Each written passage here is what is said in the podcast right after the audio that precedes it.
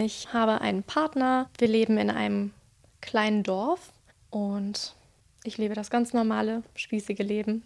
Ich treffe Freunde, gehe einkaufen und stehe auch wieder auf und gehe zur Arbeit. Also so recht langweilig, sage ich mal. Vanessa beschreibt ihr Leben hier so, wie es vor vier Jahren noch war. Damals arbeitet sie als Rezeptionistin in einem Hotel. Heute hat sie einen ganz anderen Job. So hört sich ein Arbeitstag von Vanessa und ihrem Ehemann Daniel heute an. Die beiden wollen nicht, dass wir ihren Nachnamen sagen, nur ihre Künstlernamen. Emma Secret und Franz K., der Pornobeamte. Früher hat Daniel nämlich im Steueramt der Gemeinde gearbeitet. Da hat er Grundsteuerbescheide ausgefüllt oder Müllkosten berechnet. Und heute drehen die beiden Pornos. Oh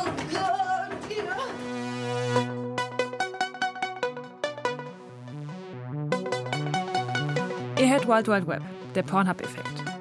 Der Podcast über ein Unternehmen, das eine ganze Industrie und unsere Sexualität verändert hat. Ohne, dass wir es gemerkt haben.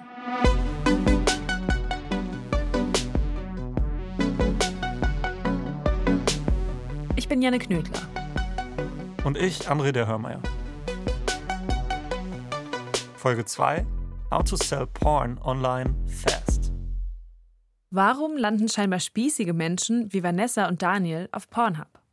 Wie kann das ein Beruf sein, wenn eigentlich niemand mehr für Pornos bezahlt? Wie versucht Pornhub vielleicht sogar dich dazu zu bringen, deine Kamera anzumachen? Und was hat ein Statistik-Nerd aus Aachen damit zu tun? Darum geht's in dieser Folge. Hallo, grüß dich. Wir haben Vanessa und Daniel besucht in der Eifel. Die beiden sind seit acht Jahren verheiratet und wohnen da in einem kleinen Dorf. Katzenallergie? Ähm, ich weiß zumindest nicht von einer. Wir musst es auf jeden Fall heute feststellen. Mit sechs Katzen, zwei Hunden, einer riesigen DVD-Sammlung und einem wirklich sehr großen Flachbildfernseher. Wir haben ja schon gehört, im Leben der zwei ist wirklich alles anders als vor vier Jahren. Außer eben dieses nette kleine Einfamilienhaus im gleichen kleinen Dorf. Im April 2017 arbeitet Vanessa noch in einem Vier-Sterne-Hotel. Und so ganz zufrieden ist sie nicht. Da, das, das zerfrisst einen irgendwann. Das, also man, man ist so mit Herz und Blut dabei und äh, ja, und man darf selbst aber keine, ja, keine Sachen anbieten. Man muss sich immer an die Sachen halten, äh, die man so vorgeschrieben bekommt.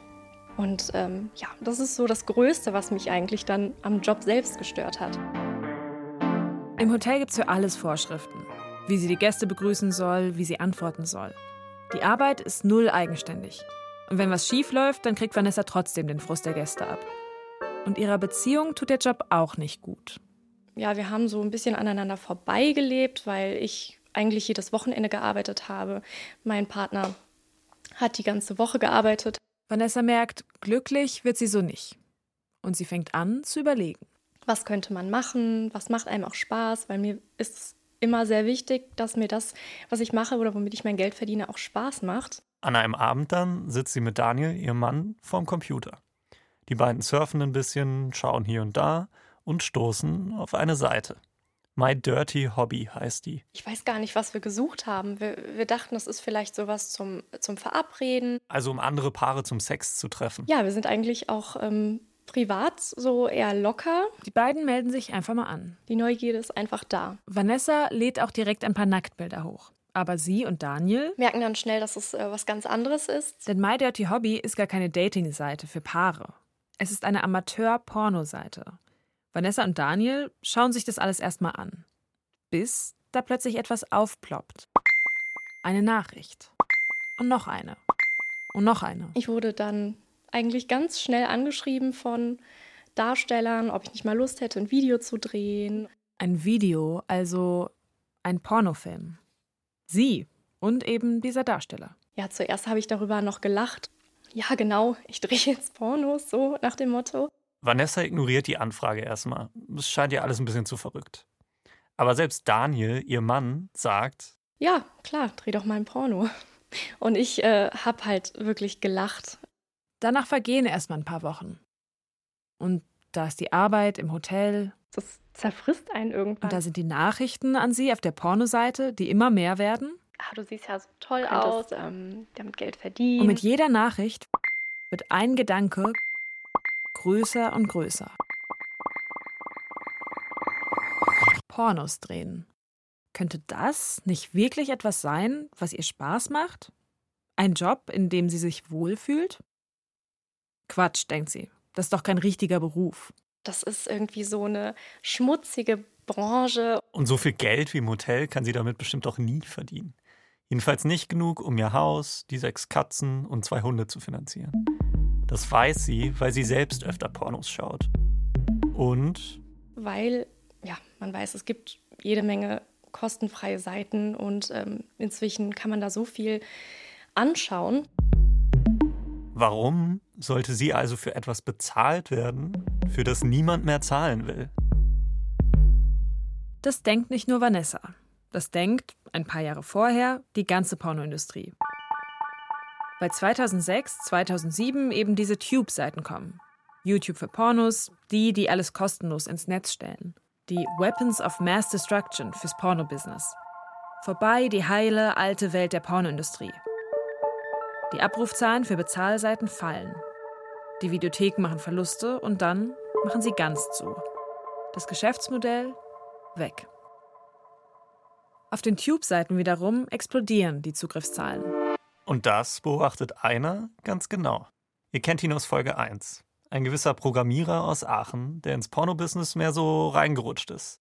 Als Statistikfan. Please put your hands together and welcome Fabian Tullmann. Fabian Thülmann spricht hier auf einer Tech-Konferenz in München, der Bits and Pretzels. All right, enjoy. 2016 ist das. Hi everyone.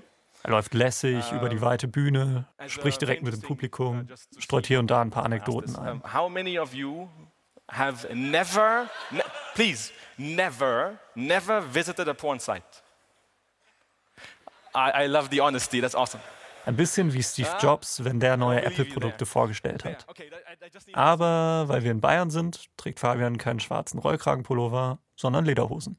Fabian erzählt von der Zeit zwischen 2007 und 2010. Da sieht er, dass die Pornoindustrie ein riesiges Problem hat. So this free content got bigger and bigger and bigger and bigger and more and more and more and more, and then tube sites started showing up after, you, uh, after YouTube was there. So it got tricky for some of the pay sites. Alles gibt's kostenlos. Das Internet halt. Aber Fabian, der ist jemand, der sieht so ein Problem und glaubt, ich kann es lösen. Was er da noch nicht weiß, ist, dass er Hilfe brauchen wird. Von Leuten wie Vanessa. Seine Lösungsidee, die wird der Grund sein, warum er nachher auf Tech-Konferenzen wie dieser eingeladen wird. Sie wird ihm den Spitznamen King of Porn einbringen. Und sie wird eine Ära einleiten, in der Nerds eine Industrie beherrschen und reich werden. Mit etwas, für das niemand mehr Geld bezahlt. Als um 2008 rum die Umsätze vieler Produzenten einbrechen, macht sich Panik breit. Because of all the free porn online. So they were interested to selling at some point. Uh, because they were in the business for quite some time. So they started to sell or started to look for people to buy and nobody would buy them. Viele Betreiber wollen ihre Seiten verkaufen. Nichts wie runter vom sinkenden Schiff namens Pornobiz. Und Fabian, der springt rauf aufs Boot.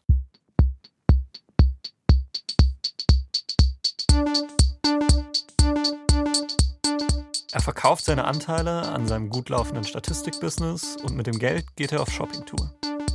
Kauft Pornoseite nach Pornoseite. Xtube, MyDirtyHobby, Privatamateure.com. Und mit jeder neuen Seite sammelt er vor allem eins: Daten, Wissen. Das wird uns auch in unserem Interview mit ihm klar. Damals, um 2007, 2008 rum, gibt es wahrscheinlich nicht viele Leute, die so viel über die Zahlen hinterm Porno-Business wissen wie Fabian. Und sich dazu auch noch mit Statistik auskennen. Und da habe ich weitergeschaut, auch mit, äh, mit Freunden, die ich aus USA kannte, rumgeschaut, rumgefragt, was es so gibt. Mehr als 200 Pornounternehmen schaut Fabian sich an in dieser Zeit. Und wir haben halt gesucht, ganz viel gesucht, was noch so geht. Und da hat es angefangen mit der ganzen Idee, lass mal schauen, wie groß man sowas kriegt. Ziemlich schnell wächst ein kleines Porno-Imperium heran. Irgendwann wird es alles aber ziemlich unübersichtlich mit den ganzen Unternehmen, die Fabian da kauft. Er sucht eine Base, wie er sagt. Ein Unternehmen, in dem er alles bündeln kann. Und er findet da eins, das ziemlich interessant scheint. Mit einem Riesenoffice in, in Montreal. Ihr erinnert euch, die Firma vom Ende der letzten Folge. Hippes Büro, Glasfront, alles sehr hell. Im Dezember 2009, kurz vor Weihnachten, fliegt Fabian nach Kanada. In Montreal findet er diese Firma, die anders ist als die meisten Pornounternehmen. Mansef heißt sie. Und die sitzt in einem von diesen Büros, so ein bisschen wie man sich die Büros von zum Beispiel Facebook vorstellt. Wenn man nicht weiß, dass Facebook eine ganze Stadt gebaut hat mit Park und so einem Mini-Dschungel. Naja, in diesem Unternehmen in Downtown Montreal arbeiten nur wenige Pornoproduzenten. Vor allem gibt es hier Programmierer. Und die arbeiten an Seiten wie Pornhub. Pornhub. Die Eigentümer sind so ein paar Typen Anfang 20. Die kennen sich aus einer Kicker-Turniermannschaft. Und die wollen verkaufen. Fabian sagt, dass die einfach überfordert damit waren, wie schnell das Unternehmen gewachsen ist. Die wussten nicht wirklich, was Sache ist, weil ihre Finanzabteilung ihnen nicht ordentliche Zahlen gegeben hat und die sich da auch nie drum gekümmert haben. Fabian kommt es ganz gelegen. Dem Unternehmen gehören einige der meistbesuchten Pornoseiten der Welt. Dazu Teams von Programmierern, die wissen, wie man das Ganze noch effizienter, noch besser machen kann. Keine schlechte Grundlage für sein wachsendes Porno-Imperium. Er entscheidet sich also, einzusteigen. Und dafür lässt er sich auf einen ziemlich extremen Deal ein. Fabian soll eine satte Summe zahlen. Wie viel genau, das wollte er uns nicht verraten. In insgesamt 16 Monatsraten muss er den Kaufpreis aufbringen. Und wenn er nur eine von den Raten nicht zahlen kann, verliert er das gesamte Unternehmen direkt wieder an die Besitzer. Das fanden meine Anwälte vollkommen wahnsinnig, warum ich das mache. Kein Wunder. Er investiert in eine Branche, die im freien Fall ist. Sein neues Unternehmen muss jetzt schnell genug wachsen, dass er aus dem Gewinn die nächste Monatsrate zahlen kann. Fabian ist also gezwungen, eine Antwort zu finden. Wie Geld verdienen mit Inhalten, die eh schon überall kostenlos sind. Und er bekommt Hilfe von unerwarteter Seite. Sie kommen mit wackeligen Kameras und genauso wackeligen Dialogen. Was ist denn hier los? Ja, aber Spinnst du? Die Amateure. Menschen, die immer bessere Digitalkameras rumliegen haben und einfach selber Pornofilme drehen. Nicht im Studio, sondern zu Hause oder in der Umkleide bei HM oder im Wald. Menschen, die inzwischen so schnelles Internet haben, dass sie ihre Filme einfach selbst verbreiten können. Zum Beispiel auf Tube-Seiten, zum Beispiel auf Pornhub. Und die Fabian Thülmann damit Content liefern, mit dem er seine vielen, vielen Pornoseiten füllen kann. Menschen eben wie Vanessa aus der Eifel. Ja, irgendwann war die Neugierde doch zu groß und ich habe es dann einfach ausprobiert. Zwei Monate, nachdem sie sich bei der Bezahlseite My Dirty Hobby angemeldet hat, übrigens auch eine von Fabian Thülmanns Seiten, macht Vanessa sich fertig, schminkt sich und geht los. Ich äh, treffe mich mit dem Darsteller im Hotelzimmer und ähm, bin total aufgeregt und weiß gar nicht, was ich anziehen soll. Ich habe so ein paar Dessous dabei und ähm, die Perücke. Dessous und eine Perücke, die ist feuerrot. Sie will, dass man sie nachher im Video nicht so leicht erkennen kann. Der Darsteller stellt eine Kamera aufs Stativ und ich lege mich aufs Bett und dann geht's los. Erst ist es noch ein bisschen seltsam, erzählt Vanessa, vor der Kamera Sex zu haben. Nach dem Dreh aber fühlt sie sich überraschend gut. Ich gehe danach äh, aus dem Hotel. Ich bin von dort aus sogar zur Arbeit gefahren. Und in dem Moment denke ich mir, boah, krass. Ich habe gerade Pornos gedreht und ähm, das war gar nicht unangenehm. Vanessa macht weiter, fährt zum nächsten Dreh und zum nächsten, vor der Arbeit oder danach. Im Gepäck hat sie immer diese rote Perücke dabei. Vanessa will immer noch inkognito sein. Und noch etwas trägt sie in dieser Zeit mit sich rum. Eine Frage. Was ist denn, wenn die Familie das rausbekommt? Ähm, natürlich, ja, muss man sich da erstmal im Klaren sein, ob man dann damit zurechtkommt. Und mm, ja, Aber Vanessa entscheidet sich. das ist mein Leben, mein Körper. Ich möchte das machen. Ihre Videos kommen gut an. Die Klickzahlen steigen.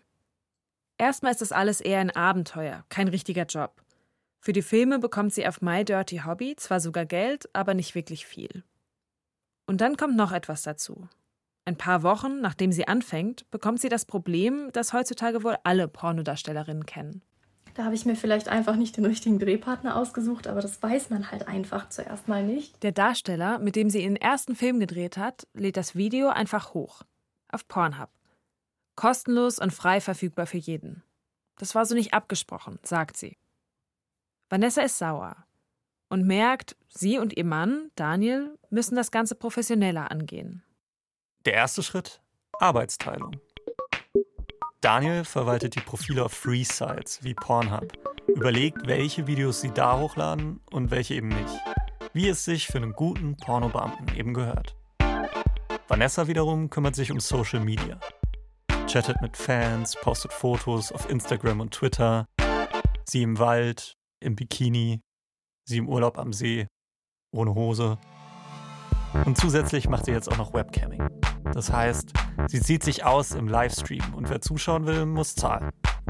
Bis zu zehn Stunden sitzt sie so am Tag vor der Kamera. Geht nur kurz mal mit den Hunden raus, isst dann was und dann geht's wieder vor die Kamera. Ich habe schon Gas gegeben, sag ich mal, weil ich ja wirklich wissen wollte, ob das dann reichen kann.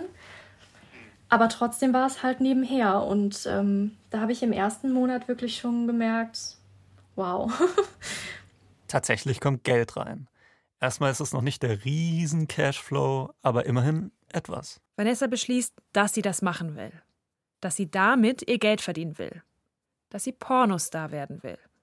Nach einem Streit mit ihrer Chefin um einen Urlaubstag kündigt sie einfach. Aus Vanessa wird jetzt Emma Secret. Und als die stellt sie sich jetzt ganz offiziell auf ihren Profilen bei Pornhub und My Dirty Hobby vor. Hey Süßer, schön, dass du mein Profil gefunden hast. Ich bin Emma und 24 Jahre alt. Zunächst scheine ich eher unschuldig, bin aber eine immer und naturgeile Frau, die weiß, was sie will. Vanessa und Daniel Und laden immer mehr Videos hoch, zeigen, drehen mit anderen Darstellern, damit die sie unter den Videos verlinken. Also eigentlich so, wie andere Influencer das auch machen. Alle hier auf meinem Profil in HD. Vanessas Außerdem Profile auf Pornhub und My Dirty Hobby werden professioneller. Küsschen, deine Emma. Und die Drehs auch. Wie professionell, das zeigen sie uns auch, als wir die beiden besuchen. Mit dem Auto fahren wir zu einem Studio in der Nähe von Köln. Ein Gebäude mit vielen verschiedenen Einzelsets. Eine Darstellerin gibt uns da eine kleine Tour. Also da haben wir dann auch einmal so Themenzimmer. Ne? So Wir laufen vorbei an einem Raum, der aussehen soll wie ein thailändischer Massagesalon. Und ein anderer sieht aus wie eine dunkle Folterkammer mit Kreuz und Peitsche. Ich sag, ich sag immer, das ist das Andreaskreuz für böse Boobs. Für den Dreh heute geht's ins Krankenzimmer. Auch Daniel, Vanessas Mann, spielt inzwischen in Pornos mit und er hat heute die Hauptrolle. Eine befreundete Darstellerin spielt eine Krankenschwester. Daniel ist ihr Patient und gleichzeitig ihr Stiefsohn. Dieses Stiefsohn-Ding oder auch mit Stiefgeschwistern, das ist übrigens ein Riesentrend auf Pornhub. Ziemlich strange. Anscheinend träumen viele davon, mal mit ihren Stiefgeschwistern zu schlafen. Dazu, wie solche Trends auf Pornhub entstehen, kommen wir nochmal in der nächsten Folge. Naja, jedenfalls fängt die Darstellerin jetzt an, ihren Stiefsohn-Patient zu untersuchen. Ziemlich schnell ist sie dabei mit ihrer Hand in seiner Hose. Und dann kommt Vanessa rein, die betrogene Verlobte. Was ist denn hier los? Ja, aber Spinnst du? ja, Papa hat gesagt, ich soll hier hinkommen. Was hast du denn für eine Stiefmutter? Auf uns als Zuschauer wirkt das alles ganz schön routiniert. Niemand findet es komisch, dass wir neben diesem Krankenbett stehen und das Mikro hinhalten beim Sex. Aber das wirkt auch irgendwie gar nicht wie Sex, den man als Laie so kennt, sondern wie routinierte Arbeit. Ein ganz normaler Arbeitstag. Und die Szene selbst dauert nicht länger als zehn Minuten. Und du kommst hier erst raus, wenn ich jetzt dein weißes Gold kriege. Dann zieht Daniel sich wieder an und geht mit Vanessa und seinen Eltern shoppen. Vanessa erzählt uns später, dass die zwei inzwischen so professionell sind, dass das auch mal zum Problem wird. Fans beschweren sich dann, dass die Filme zu gut aussehen. Dazu muss man wissen, Amateur, das sind im Porno nicht nur Leute, die ihre eigenen Filme drehen. Das ist auch ein Genre mit einer gewissen Ästhetik. Dass man beim Schauen das Gefühl hat, ganz nah dabei zu sein. Da soll die Kamera auch mal verwackelt sein oder nicht alles so perfekt ausgeleuchtet. Auch wenn dahinter eigentlich recht professionelle Darsteller stehen. Wie Vanessa und Daniel eben. Als die ersten Beschwerden von Fans kommen, reagieren sie. Inzwischen drehen sie manche Filme sogar auch oft einfach mit ihrem Handy Und die Fanbase wächst und wächst. Alles läuft. Bis. Bis dann der Tag kam, als es dann natürlich wie in Lauffeuer das äh, durchs Dorf ging. Jemand schickt ein Video von den beiden rum an Leute, die sie kennen. Im ganzen Dorf wird getuschelt. Und eine gute Freundin sagt sogar den geplanten Urlaub im Europapark ab. Es gab eine WhatsApp-Gruppe. Irgendwann waren es über 100 Personen, die uns wirklich ähm, beim Joggen, Einkaufen, Feiern, wo auch immer man halt jemanden sieht oder sich halt aufhält, fotografiert oder gefilmt wurde. Es wurde dann in diese Gruppe gestellt und dann wird sich das Maul darüber zerrissen. Also das war schon echt heftig. Stalking also. Vanessa und Daniel wollen das Ganze aber nicht so über sich ergehen lassen. Sie gehen sofort los und erklären Freunden und Verwandten, warum sie jetzt Pornos drehen. Damit dies von ihnen erfahren und eben nicht aus dem Internet. Nur bei einem Menschen ist es gar nicht so leicht. Bei ihrem Vater. Also, ähm, da war es auch ein bisschen schwierig. Also, das war auch der einzige, wo ich ähm, wirklich Probleme hatte, das auszusprechen. Und ich habe das erstmal so ein bisschen umschrieben, mm, damit er erstmal so sich an den Gedanken so ein bisschen gewöhnt. Ähm, und ähm, ja, dann kam halt leider, dass das ähm, rumging hier im Ort. Und äh, dann hat er es erst so richtig kapiert, sage ich mal. Vanessas Vater, sagt sie, ist ein ziemlich christlicher Mann.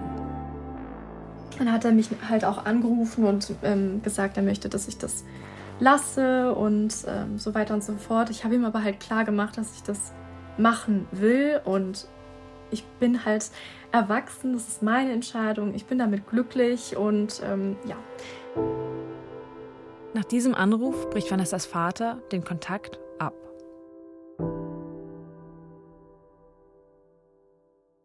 Aber sie und Daniel drehen weiter. Einmal schreibt ihnen ein Freund, der will sie warnen, dass ihre Videos rumgehen. Er denkt, das wären private Filme. Vanessas Antwort: Nein, das ist unser Job. Und in dem will Vanessa sich jetzt weiterentwickeln, will besser werden. Dabei hat sie auch Vorbilder. Vor allem mögen viele meinen großen Arsch zum Beispiel. Da, sag ich mal, ähm, ist so ein Vorbild so ein bisschen äh, Mia Malkova. Und ähm, aber jetzt grundsätzlich ganz toll finde ich zum Beispiel Little Caprice. Die ist aus ähm, Österreich, also noch nicht mal aus den USA. Aber die finde ich einfach so toll von ihrer Art, wie sie mit ihrem Mann die Videos macht und ähnliches. Finde ich ganz toll. Das sind Darstellerinnen, die haben genau wie Vanessa do-it-yourself-mäßig angefangen. Zum Beispiel zu Hause mit ihrem Mann. Und jetzt sind sie Stars, werden auf der Straße erkannt, haben Millionen Follower. Da will Vanessa hin. Deshalb arbeitet sie inzwischen auch mit einer Agentur zusammen. Die machen digitale Vermarktungsstrategien und es soll ihr helfen, richtig groß zu werden in der Online-Pornoszene. Das klappt bis jetzt ganz gut. Heute, erzählt Vanessa, verdient sie ein Vielfaches von ihrem alten Gehalt im Hoteljob.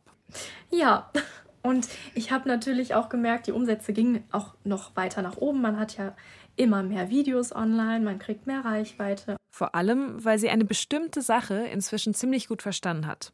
So gut, dass sie sogar ein kleines Betriebsgeheimnis daraus macht. Man will halt auch nicht so viel verraten, weil ähm, man hat sich halt echt über die Jahre einiges angeeignet und ähm, wenn da Leute Hilfe brauchen, dann sollen die einen immer lieber persönlich ansprechen. Ähm, man möchte halt nicht das ganze Know-how nach außen tragen. Kein Problem. Denn die Idee hinter all dem hat jemand anderes mitentwickelt. Und der hat uns sein Geheimnis gern verraten. Meine Katze kommt.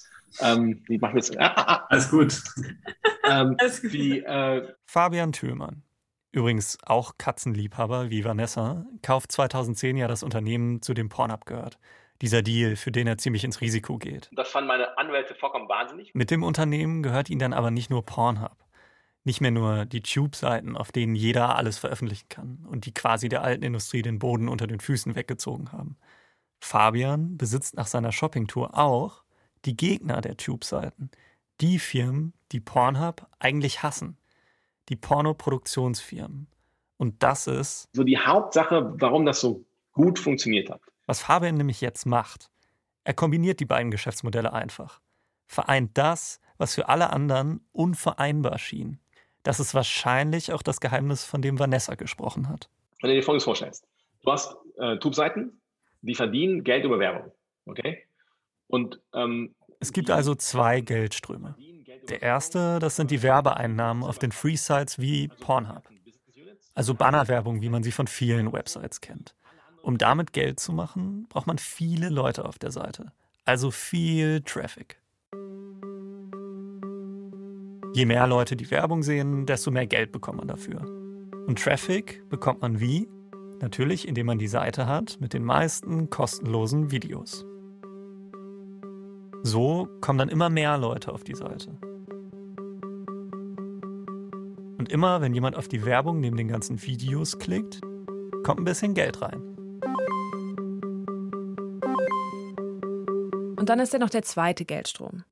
Der fließt traditionell etwas langsamer. Das sind die Bezahlseiten.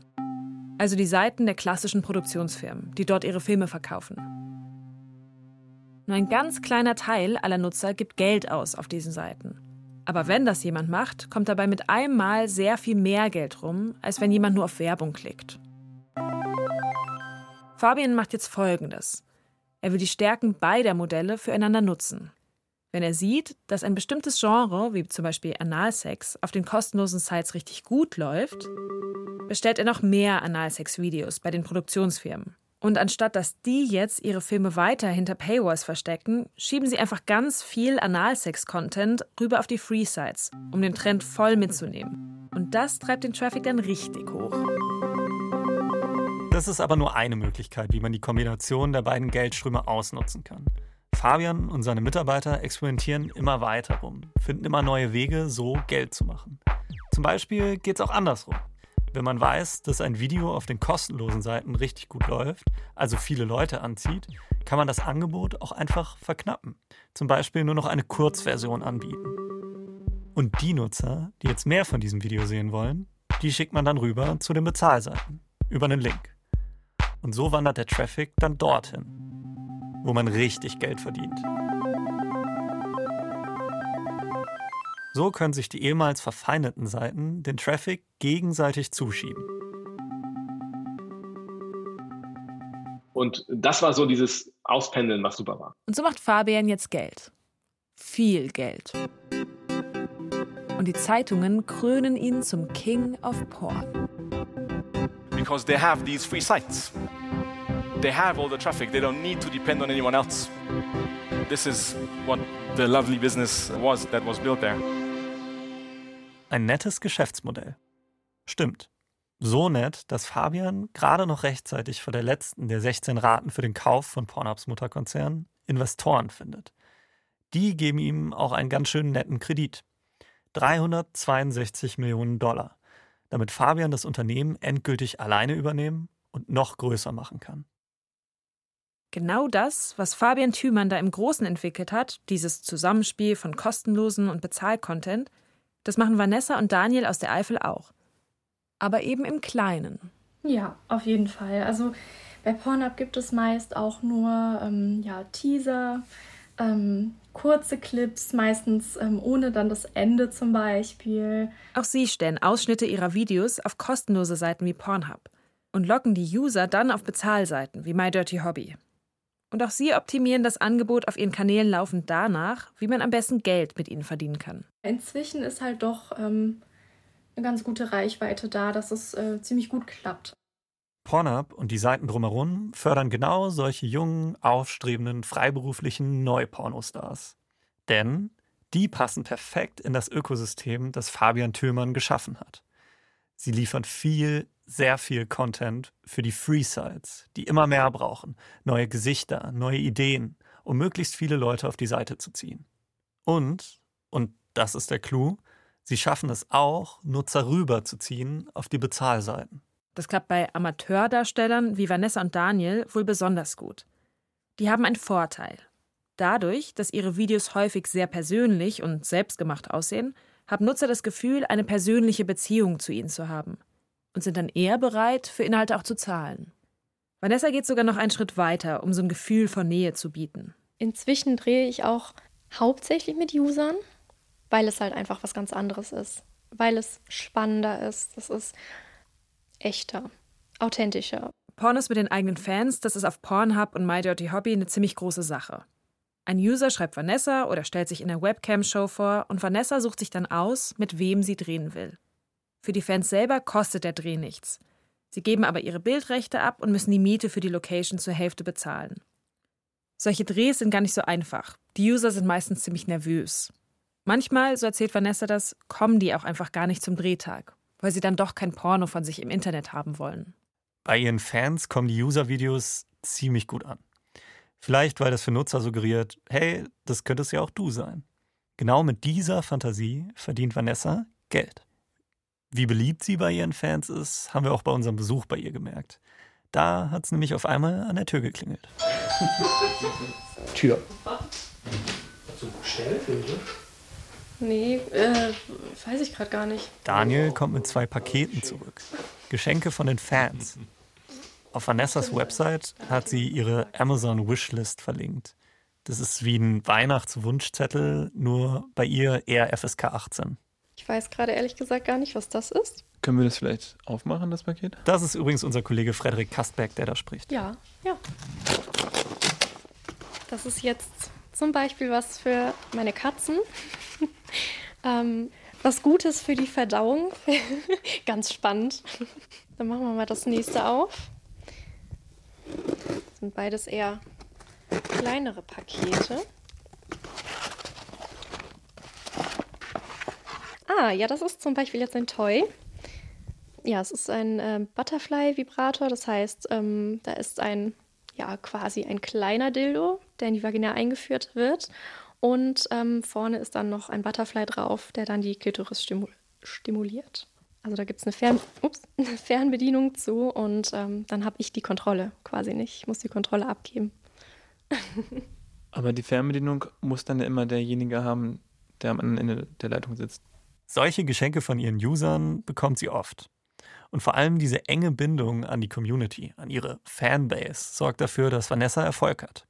Pornhub fördert den Community-Gedanken auch aktiv, hat das sogar zur Marke gemacht, mit einem eigenen Jingle. Heute sind über 20 Millionen Menschen in der Pornhub-Community. 20 Millionen potenzielle Self-Made Porno-Produzentinnen. Ein bisschen sieht es sogar aus wie ein soziales Netzwerk, wie ein Facebook für Pornos. Es gibt eine Nachrichtenfunktion und Freundschaftsanfragen. Und eine Kommentarspalte. Die Leute sind da super aktiv, überraschend nett zueinander und kreativ. Ständig entstehen neue, teilweise ziemlich absurde Pornoformate. Wie zum Beispiel Cock Hero. Das ist eine Masturbationsvariante des Spiels Guitar Hero. 40.000 Dollar im Monat soll man laut Pornhub als Selfmade Pornostar auf der Seite verdienen können. Durch Klicks, Trinkgelder von Fans, verkaufte Videos. Diese 40.000 Dollar sind natürlich eine Zahl, die Pornhub selbst nennt. Die allermeisten Mitglieder der Community verdienen wohl deutlich weniger, also viel, viel weniger. Trotzdem kann Pornhub ja sagen, schau, so einfach geht das. So wirst du von zu Hause aus zum Pornostar. Für Vanessa jedenfalls funktioniert das. Sie hat uns erzählt, dass sie als Pornodarstellerin sechsmal so viel verdient wie in ihrem alten Job.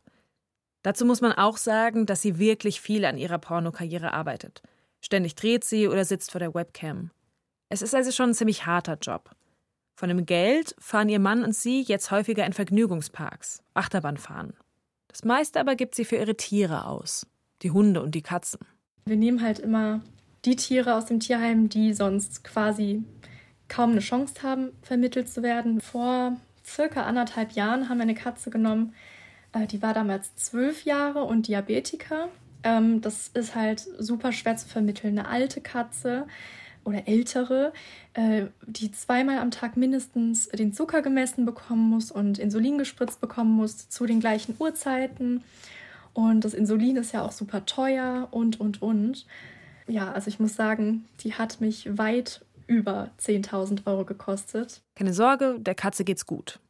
Und Vanessa auch. Sogar ihr Vater hat seinen Frieden mit der Situation gemacht und redet wieder mit ihr.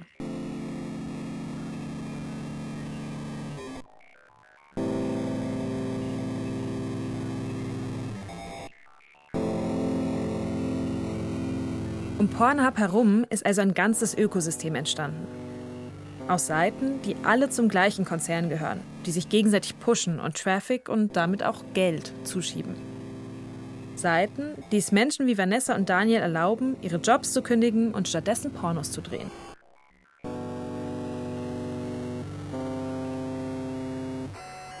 Alles, weil ein Programmierer aus Aachen das Porno-Business ins digitale Zeitalter katapultiert hat.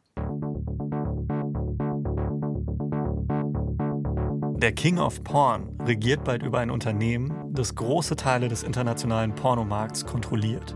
Jeden Schritt der Produktionskette. Und dass es jedem ermöglicht, ein Pornostar zu werden. Alles, was du brauchst, ein Smartphone, ein Sinn fürs Geschäftliche, eine gewisse Unverklemmtheit und einiges an Durchhaltevermögen. Eine schöne Geschichte. Eigentlich. Ganz so einfach ist sie nämlich nicht. Denn wir wissen ja, wenn Digitalunternehmen so schnell, so groß werden, dann haben sie meist auch eine dunkle Seite. Und Pornhub ist da keine Ausnahme. Mehr dazu hört ihr in der nächsten Folge. Ich muss hier raus, es bringt einfach nichts mehr. Ich werde irgendwann sonst komplett psychisch abstürzen.